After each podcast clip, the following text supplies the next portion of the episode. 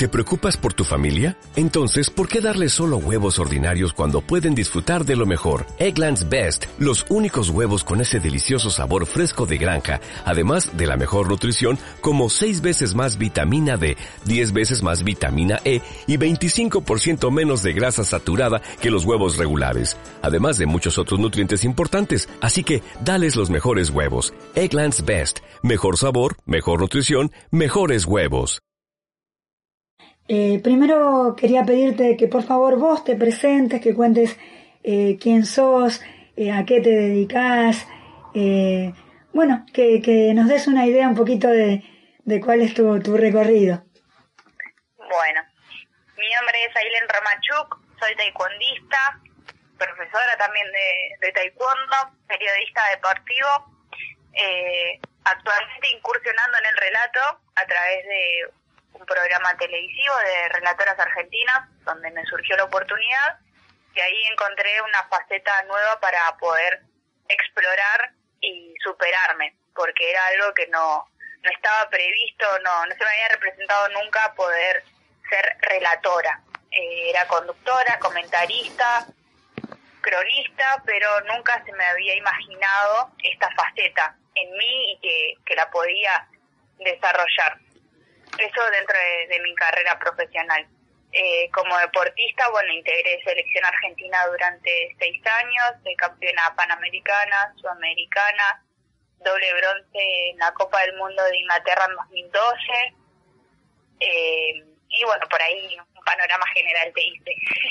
Sí, eh, más que nada para la gente que por ahí el karate capaz mm, no, no está tan difundido como como otros deportes, como debiera ser. Eh, contanos por qué ese deporte y no otro. ¿Qué es lo que te llamó a, a practicar ese deporte? Bueno, yo comencé la práctica del taekwondo a los 13 años. Venía de practicar patinaje artístico de los 8 a los 12 años, pero eh, tengo menisco discoide en las dos rodillas. En ese momento se me descubrió en la izquierda. El menisco discoide es una malformación de nacimiento donde eh, el menisco, en lugar de tener forma de C, está casi completo, como una luna llena, digamos. Entonces eso me hace juego en la rodilla, eh, lo cual se me sale, no, no traba como una rodilla convencional, digamos. Entonces el traumatólogo me dijo que no podía continuar con el patinaje porque se me podía romper a muy temprana edad. Y ahí fue donde busqué otro deporte, algo que me gustara, que me atrapara, y encontré el taekwondo, que me pareció algo totalmente desafiante, ¿no? En, ese momento un deporte visto como para varones, un deporte difícil, y dije, bueno, quiero esto, pero yo no lo, no lo había visto nunca, no había visto tampoco en las películas, no era súper fanática de Karate Kid, ni Jean-Claude Van Damme, ni nada de eso, sino que cuando buscaba una actividad para hacer cerca de mi casa en un gimnasio a ocho cuadras, eh, fui con, con mi hermano y mi mamá a ver qué tenía el gimnasio, qué propuesta tenía y me quedé en la clase a ver cómo era y me gustó. Fue ahí donde dije, este desafío eh, lo, quiero hacer, quiero ver cómo es. Eh, me anoté en la clase de los juveniles y adultos porque yo ya con 13 años tengo igual la altura de ese momento, 1,62, pero para la, la categoría de infantiles era alta. Entonces eh, directamente empecé en el turno de los grandes. Y eran justamente casi todos varones, grandes, porque yo era la más chica, el que me seguía tenía ya 18, y era una, un, una autosuperación para mí, porque todos decían que no, porque un deporte de varones, porque un deporte de contactos, eh, que era fuerte, y yo decía, no, lo tengo que hacer, tengo que poder, tengo que poder. Y de chica siempre fui de, que el deporte no tiene género. Entonces eh, lo quería hacer de alguna otra manera y demostrar que el deporte lo podíamos hacer todos. No, no las chicas, no los varones sí, porque era algo que dependía de nuestra capacidad y de nuestro gusto, no de, de un género. Y ahí fue donde me atrapó, donde empecé a ver eh, que tenía una dificultad el deporte y que lo podía ir superando. Y entrenamiento en entrenamiento eh, veía los resultados y fue eso lo, lo que me atrapó, ¿no? Las patadas, eh, los saltos, el desafío que me presentaba hacerlo. Y te, tocaste un tema muy puntual, que es esto de que las mujeres en el deporte como que eh, tratamos de demostrar que estamos. Y justamente hace poquito, cuando vos comenzaste en Relatoras, se viralizó el, el video tuyo cuando eh, Diego Maradona eh, te fue a ver para, para eh, darte una mano y que pudieras viajar, ¿no? ¿Qué opinas al respecto de esto de, de los recursos con respecto a los deportes, de las limitaciones, eh, no, no tan solo de género, sino de, del recurso y de lo económico, de lo material, a la hora de poder eh, no desplegarnos eh, en, en los deportes? El deporte, la verdad que mm, es una herramienta social y cultural, ¿no? Que eh, nos ayuda como individuos. Entonces, eh, yo creo que las políticas de Estado deberían acompañar más a los deportistas justamente por esto. Eh, tanto el ejemplo de, Diego Armando como Tevez, como otros futbolistas, nombro a los futbolistas porque son los que más se viralizan ¿no? en la tele, lo que más se consume. Eh, han mostrado que han podido elegir, que han podido salir gracias al deporte. Entonces creo que no solo tenemos un deseo personal de lograr una medalla, sino que el deporte es una herramienta de vida. En mi caso, si bien no estaba en las condiciones económicas bajas como Diego o como Tevez, tengo una familia trabajadora de todas maneras, el deporte me ayudó a mí en mis cuestiones personales, mi autoestima, mi confianza, eh, a valorarme, porque si bien yo elegí el taekwondo porque me pareció un desafío, lo elegí también sin darme cuenta que mejoraría mi nivel de estima, mi, mi conducta, mi confianza. Yo necesitaba verificar y comprobarme a mí misma que podía hacer esas cosas. Y siempre que hago algo, eh, busco un desafío, como esto de, relatoras, ¿no?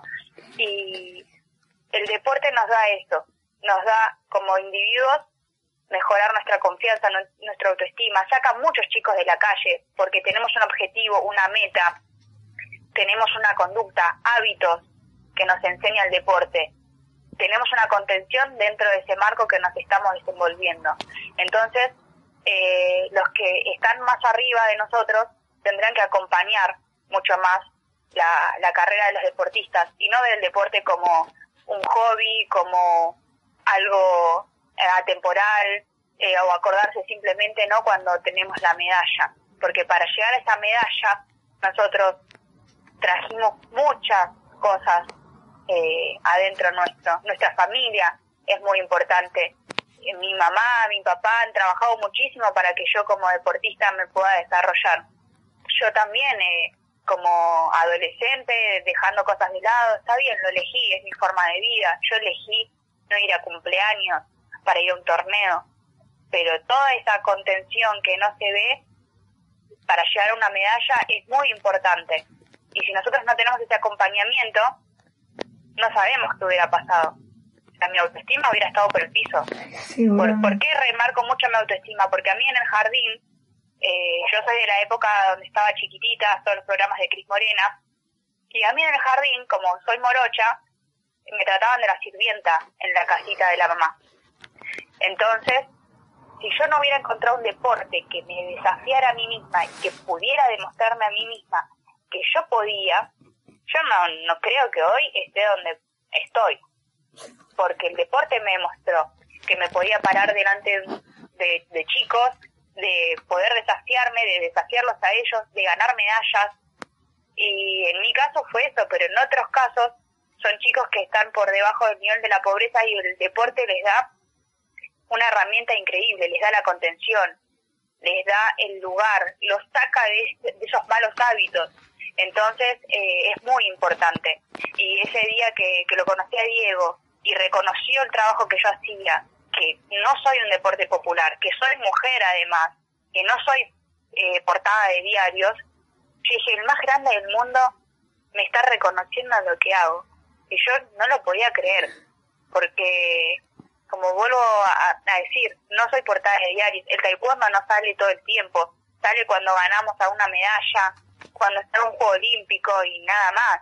Eh, ahora tiene un poco más de visualización, pero gracias a los resultados, no por el deporte en sí. Entonces cuando él me dio ese reconocimiento personal, sabiendo lo que es él, lo que significa para nosotros como argentinos, eh, fue lo máximo. O sea, no, no, no tenía palabras para poder expresarlo. Qué, qué, qué profundo todo lo que, lo que estás contando. Me gustaría preguntarte sobre la radio porque eh, yo te seguí en Instagram y, vi que hace mucho tiempo y te vi en, bastantes eh, eh, fotos en radio y, bueno, veo que también está esa, esa pasión, ¿no? ¿cómo, ¿Cómo fue tu, tu recorrido en la radio? ¿Qué, sé que estás haciendo columnas. ¿cómo, ¿Cómo fue que empezaste a incursionar y qué, qué fue lo que te llamó la atención de la radio? Bueno, esto viene eh, de la mano con el periodismo, ¿no? Yo creo que el periodismo me, me encontró a mí, no yo al periodismo, porque yo venía estudiando la licenciatura en Administración de Empresas cuando terminé el colegio, me desarrollaba como analista contable, un mundo totalmente distinto, pero era deportista, ya estaba a nivel selección y yo estaba trabajando y decía, ¿qué hago acá encerrada? No puedo estar acá, tengo que estar entrenando, no puedo estar acá, no, no, no, no, no estaba en ese lugar. Y fue ahí donde dije, voy a hacer una revista de deportes. Voy a hacer una revista de deportes con publicidades, con entrevistas para que sea atractiva. Y esa revista lo que buscaba era financiarme con las publicidades las competencias. Porque yo en ese momento estaba en una federación donde me, tenía, me tenían que pagar todo. Distinto ahora a la WT, que acompaña al deportista, ¿no? Entonces eh, dije, bueno, voy a hacer esta revista, la hice con mis recursos económicos, con mi trabajo, puchito a puchito, y dije, bueno, me falta el entrevistado, quién voy a entrevistar? Y buscaba, buscaba quién podía entrevistar, todavía no había empezado periodismo, eso fue en 2013, y tenía la oportunidad, me llegó así buscando el contacto de que Lucas Matisse, el campeón del mundo en ese momento de, de boxeo, de Chubut, llegaba a su provincia para reencontrarse con su familia en octubre. Y digo, me llamaron me mira, si quieres puedes venir a entrevistarlo a Chubut. Bueno, está bien, me digo, me encantaría. Esto fue un lunes, ponele, ¿no? Que, que me llamaron. Y me dice, bueno, estate atenta porque esto es un relámpago, me dice, te llamo y tenés que venirte. Bueno, bueno, está bien. El martes me llaman y me dicen, mañana sale el micro, ¿te venís? Bueno, sí, ya voy. Armé la valija, el miércoles me fui no sabía nada, no sabía cómo hacer, y dije, bueno, a ver, investiguemos, me puse a investigar sobre Matisse, sobre boxeo, eh, a ver cómo hacer una entrevista, qué podía preguntar, qué no. Y ahí fue donde me mandé, ¿viste? Me lancé, esa fue mi primera entrevista, viajando encima a Chubut, y cuando volví en el micro dije, wow, esto es lo mío. Si me animé a hacer esta entrevista a una persona súper como es Matisse, dije, esto es lo que tengo que hacer. Ahí llegué y me puse a buscar dónde estudiar periodismo, periodismo deportivo. Y en realidad no sabía las diferencias hasta que las encontré en el programa del Ministerio de Educación, que tenía uno, que tenía el otro, y dije, bueno, me la juego, muy directo al deportivo, porque es más práctico, lo que me gusta, todo, y, y me anoté. a través de esta revista, que tenía difusión gratuita, le encontró un productor de la Rock and Pop, Oscar Rasek, que me llamó para ser parte de, su programa. Eh, tenía un programa en la radio Conexión Abierta de la UAI, Rock se llamaba, un programa que ya tenía más de 10 años y me propuso ser columnista, le dije que sí, que, que estaba encantada. Así que esa fue mi, mi primera salida en un programa de una gran trayectoria con la conducción de Andrea de Pascale, también una periodista increíble y empecé también a investigar e incursionar en el mundo del rock, porque más que ser escucha, como periodista tenés otra función. Eh, también me crucé ahí con grandes personalidades del rock, de la música, que jamás creí que, iba a conocer. Después me llevó otro programa eh, de él, eh, que se llamaba Guía de Entrenamiento, y ahí empecé a pegar en otra radio, y en otra, y fui haciendo un camino eh, increíble, donde en 2017 entré en La Maja, eh, donde ahí tenía mi programa de deportes, eh, donde lo conducía, en FM del Sol, en AM 1190 en, en 2013, 2014 miento, cuando eh, empecé la facultad, me llamaron de AM 1190 a través de esta, de esta revista que yo había hecho de deportes para que sea cronista en el programa Ascenso Sport cubriendo a Bronda Groé. A través de esa revista, de esa lanzada, de esa mandada que hice, empezó a gustar lo que yo trabajaba, lo que yo hacía y empecé a pegar en distintos lugares. Así que es como, como te digo, creo que el periodismo me, me encontró a mí, lo mismo que, que el reality ahora. Qué, qué, qué groso, ¿no? Y, y cómo fue, ahora que decís eh, lo mismo que el reality ahora, ¿cómo fue, por qué relatoras, cómo fue que te, que te inscribiste, cómo, eh, cómo fue la experiencia de, entrar en, en relatoras? Bueno, yo en 2020 tomé la decisión de dejar de competir para meterme a full en el periodismo, antes de que empiece la pandemia, en febrero te digo, fue una decisión choqueante, muy emocional para mí porque competí toda la vida y digo, ahora qué voy a hacer si no compito, cómo me organizo, no, no sabía otra cosa más que competir. Igual entré en una competencia ahora, ¿viste? y, digo, bueno, me voy a dedicar a full al periodismo, cae la pandemia y dije, bueno, esto es una señal, voy por buen camino eh, empecé a hablar con, con periodistas que, que conozco a través de las entrevistas y demás, eh, a ver qué me recomendaban, eh, también como para ir apaciguando la transición. Y me decían, no, tenés que volver al fútbol, tenés que volver a meterte en la cancha. Empecé a hacer de vuelta los cursos, eh, hice uno de campo de juego con Ezequiel Sosa de, de Radio Mitre, Así que empecé de vuelta a meterme de a poco y a fin de año escuchamos, va, escuchó mi novio Federico la promoción de relatoras. Me dice, anotate, anotate, dale que vos vas a poder. Y digo, ¿vos creés que voy a poder? Le digo, me parece re difícil. Anotate, dale, dale. Bueno, fui, me anoté, tenía que mandar un primer video, lo preparé. A la semana me llamaron para la siguiente instancia y dije, wow, bueno, lo hice bien entonces. Ese video, el segundo, lo tenía que mandar el mismo día. Me llamaron y me dicen, hoy mismo lo tenés que mandar. Bueno, preparé lo más rápido posible también, lo mandé de vuelta, me vuelven a llamar y dije, wow, entonces voy bien. Quiere que, que puedo hacerlo, ¿viste? Otra vez era un desafío. Y ahí me empecé a preparar, a, estoy tomando herramientas de otros relatores, ¿no? Que voy contactándome, eh, algunos cursos que encuentro para poder avanzar, porque no, no había relatado nunca. Y ahí fue donde dije, bueno, voy a hablar en el club, en Bronda Aroe, a ver si puedo entrar al programa Cadena Tricolor para poder practicar relato de fútbol encima que nunca había hecho. Había hecho algunas que otras veces de taekwondo, pero también de manera amateur, nada, nada. O sea, puedo decir que estoy sin relato. Entonces, eh, en el programa me dijeron que sí, que podía sumarme en los partidos de visitantes. Así que le dije, sí, está bien, agarro, lo que sea, porque tengo que practicar. Ajustar de vuelta mi, mi ojo eh, al campo de juego, a los jugadores, la vista rápida, que era todo un gran, es todo un gran proceso. Entonces ahí empecé a, a participar, a tener mis pequeñas participaciones, que tengo cuatro partidos en cancha. y bueno, y relatoras, ¿no? Que cada programa voy agarrando una, una nueva experiencia, nuevas herramientas que voy ajustando a, lo que es la profesión y a esta nueva faceta que, que yo no tenía en cuenta y que la verdad me encanta porque me hace vivir muy de cerca lo que es la competencia, expresar las emociones los sentimientos, eh, las vivencias de los hinchas, todas las sensaciones que uno puede percibir, las puede expresar en ese momento y la verdad que, que me encanta, así. Eh, primero felicitarte porque vos decís cuatro partidos, pero eh, estás marcándonos un camino. Estás marcando un camino a, a, todas las que por ahí no se animan, así que es muy, muy, muy groso. Eh, yo te iba a preguntar cuál era la importancia de la difusión de, del deporte que practicabas, pero prácticamente que cuando, cuando hablamos de, de lo que pasó con Diego lo, lo dijiste.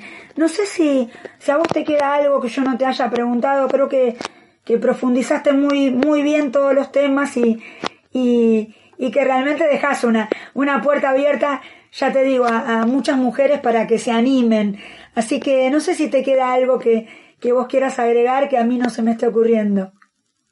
Eh, no, yo creo que no. Y básicamente, bueno, como decís vos, ¿no? Eh, esta puerta, este camino de... No solo para las mujeres, obviamente nosotras estamos siempre en desventaja, ¿no? En esto del periodismo deportivo, del relato, un montón de cosas.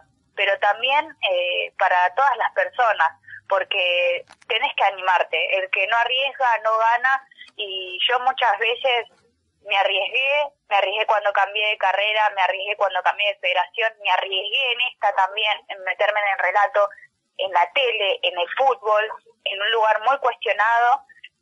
Y es, yo creo, una puerta grandísima para todos, eh, donde dejamos en claro que tenemos que, animarnos, ¿no? De apostar a lo que realmente queremos. A veces no sabemos, ¿no? ¿Qué es lo que queremos?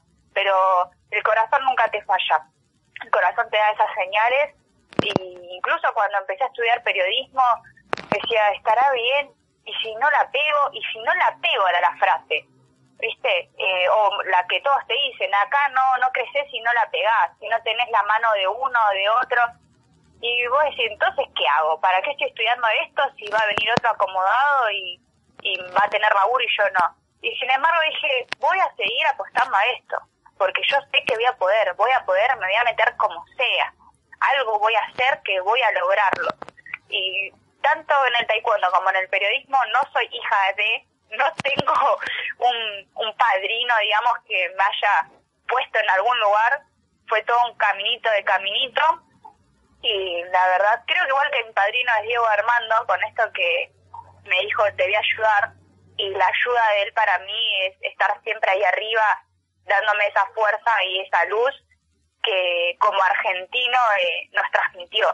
Entonces, esos minutos que compartí con él, esa fuerza que me transmitió, es la que a veces, viste, cuando te estás por caer, decís, la tengo que hacer. Si lo hice esa vez, tengo que seguir en ese momento me quedó en claro lo que estaba haciendo. Así que si me lo dice él, porque te lo puede decir tu mamá, tu papá, tus amigos, pero si te lo dice él, el más grande del mundo, a decir, acá voy.